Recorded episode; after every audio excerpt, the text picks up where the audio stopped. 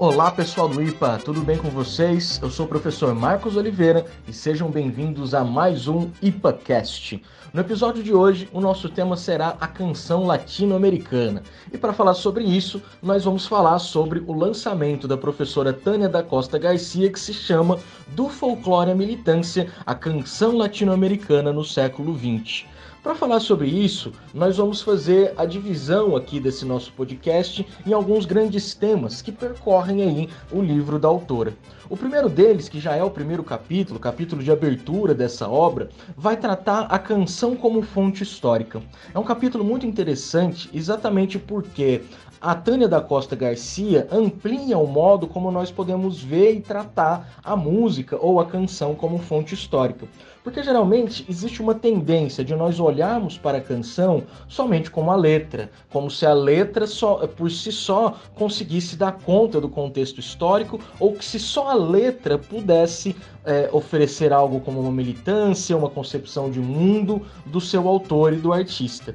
No caso, além da letra da música, a autora leva em consideração também uh, outros aspectos, como por exemplo a estética, os instrumentos que esses artistas usam, então é, em que suporte que essa música foi gravada, se é um LP, se é um CD, se é um streaming como Spotify, Deezer ou alguma coisa nesse sentido.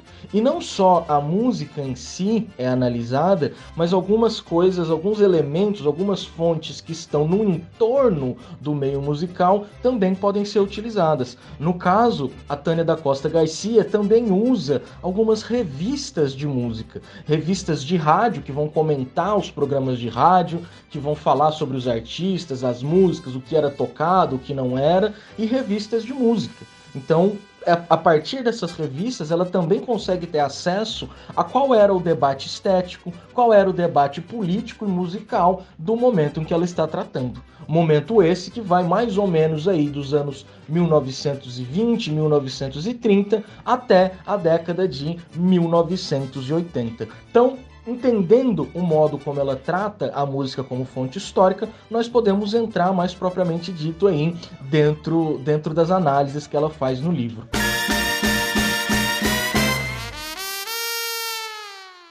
Muito importante a gente perceber que essa trajetória da canção latino-americana do século XX, ela tem uma unidade de análise, e uma unidade inclusive com uma temporalidade específica na qual a autora vai remeter a três momentos. Em primeiro lugar, ela fala de um momento de configuração da canção latino-americana, um momento de consagração e um momento de reconfiguração. Então, nós vamos seguir aí esses três momentos e entender efetivamente o que que eles são. Quando ela fala de um momento de configuração dessa canção popular latino-americana, há um momento em que os estudos sobre o folclore estão começando a surgir nos países da América Latina, como por exemplo Argentina, Chile e Brasil. Esses estudos eles estão tentando buscar uma nacionalidade para esses países. E essa busca vem muito ligada a um sentimento romântico. Romântico aqui no caso quer dizer a busca por um passado, a busca por essa nacionalidade de modo muitas vezes idealizado. E nessa idealização, na maior parte dos casos, essa cultura nacional autêntica, genuína, entre aspas, quase pura, vai ser buscada no meio rural. Então há uma valorização da cultura popular do meio rural como uma cultura intacta, que não foi tocada pela modernidade, que não foi tocada pela modernização. Então nós podemos ver que nesse momento de configuração da, da canção popular ou da própria cultura popular, os folcloristas eles partem de uma postura muitas vezes conservadora de encontrar essa nacionalidade da Argentina, do Chile, do Brasil, onde a modernidade ainda não chegou, como se a modernidade ela fosse um aspecto destrutor que essa cultura popular, no momento em que essa modernidade ou a modernização avançassem, essas culturas popular, populares tenderiam a ser destruídas. Portanto, a missão desses folcloristas seria preservar esta cultura nacional. Cultura nacional esta que tem também uma finalidade política muito forte que a autora demonstra. Porque, além de se encontrar a cultura nacional ou a cultura popular genuína, se trata para esses, fol esses folcloristas de encontrar também uma cultura que seja possível de agregar os, as diversas identidades desses países. Então, a canção popular ou a canção folclórica, nesse momento de configuração, ela também está ligada a um ideal de mestiçagem. E um ideal de mestiçagem, precisamos entender, que pensa a fusão entre as raças na América Latina como algo harmônico. Então não é uma mestiçagem que percebe a violência, não é uma mestiçagem que percebe preconceitos. Muito pelo contrário, é uma mestiçagem que pretende uma nação harmônica, uma nação sem conflitos. E essa música seria então a música para todos os argentinos, para todos os chilenos, para todos os brasileiros.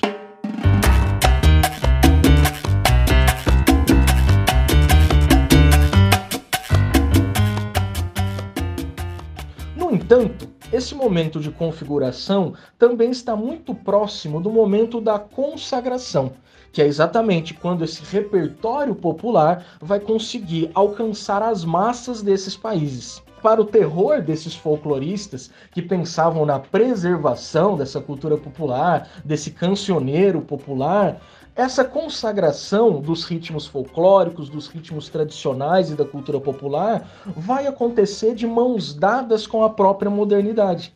Porque, como a Tânia da Costa Garcia vai mostrar para nós, essa consagração desse cancioneiro está muito ligada ao mercado e à massificação dessas canções. Bom, como assim isso está ligado ao mercado? Nós precisamos pensar que nesse momento que a gente está vivendo aqui, anos 1930, 40, o rádio já era um instrumento de comunicação muitíssimo importante dentro da América Latina. O rádio era, ele era extremamente popular e conseguia atingir várias pessoas. Então é um impacto muito grande. Na época era o meio de comunicação mais importante de todos e que alcançava mais pessoas. E o rádio, ele tem em si um elemento mercadológico porque as emissoras de rádio, evidentemente, elas querem um cancioneiro que consiga trazer audiência. E com isso, eles então vão conseguir mais propagandas, etc., e vão conseguir os seus lucros. Então, essa, essa consagração da canção popular está ligada já a esses novos meios de comunicação da modernidade, como o rádio, e também a essa mercantilização da canção não só pelo rádio, mas também pela própria indústria fonográfica que começa a surgir também na América Latina. Começa a se ter grandes gravadoras dentro da América Latina que vão pensar também a música como um produto.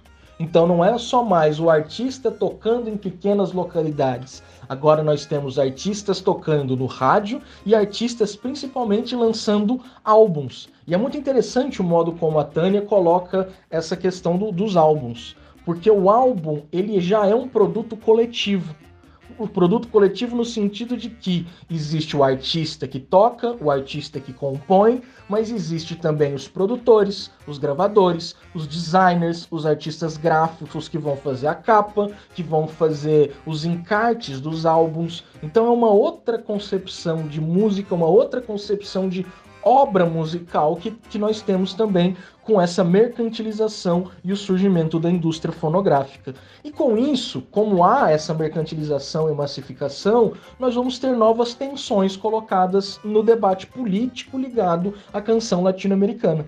Porque nesse momento de consagração, a canção já começa a ganhar novos ares para o desespero desses folcloristas que pensavam na preservação dessa canção latino-americana. Mas como novos atores estão entrando em cena, é evidente que essa canção vai começar a ganhar novos ares, novas configurações nesse período de consagração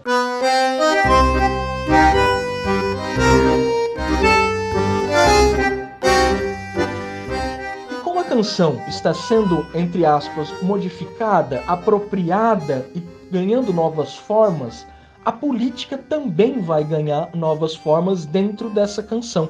Por isso que o título é Do Folclore à Militância. Então, nesse momento de consagração e de novas apropriações da canção, a militância vai entrar com muita força dentro da canção latino-americana principalmente no clima que se seguiu à Revolução Cubana porque a Revolução Cubana, que aconteceu em 1959, ela gera uma grande politização dentro da América Latina e contribui para uma expectativa revolucionária dentro do continente também. Então, esses músicos, esses artistas que estão ligados à militância, vão começar a pensar o nacional popular, a canção popular, como uma forma de militância. Então, esse é o momento de reconfiguração. Então, se no primeiro momento essa canção popular ou a canção folclórica surge no sentido da busca de uma cultura popular genuína, autônoma, ligada ao homem do campo e intocada pela modernidade, nos anos 60, final dos 50, 60 e 70, essa canção começa a adquirir novos ares e ares de militância, no sentido de que esta canção ela está engajada em projetos de transformação social. Então a cultura popular está usada nesse sentido, está sendo mobilizada nesse sentido para a conscientização das massas, para a politização dessas massas e está comprometida com um projeto de transformação social, que é um projeto revolucionário. Isso fica muito evidente, por exemplo, no Chile, com um movimento conhecido como a Nova Canção Chilena, que vai estar muito próximo do governo do Salvador Allende, tanto no momento da sua candidatura para a presidência do Chile,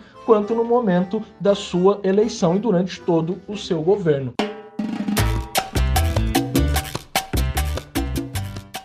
Enfim, é mais ou menos isso aí. O livro é bastante interessante, tem muito mais coisas aí que nós poderíamos explorar, mas fica aí a dica para vocês desse, desse grande livro, dessa autora super importante, também professora da nossa querida Unesp. E é isso, nós ficamos por aqui em mais um episódio do nosso IPACast. Um abraço e até mais!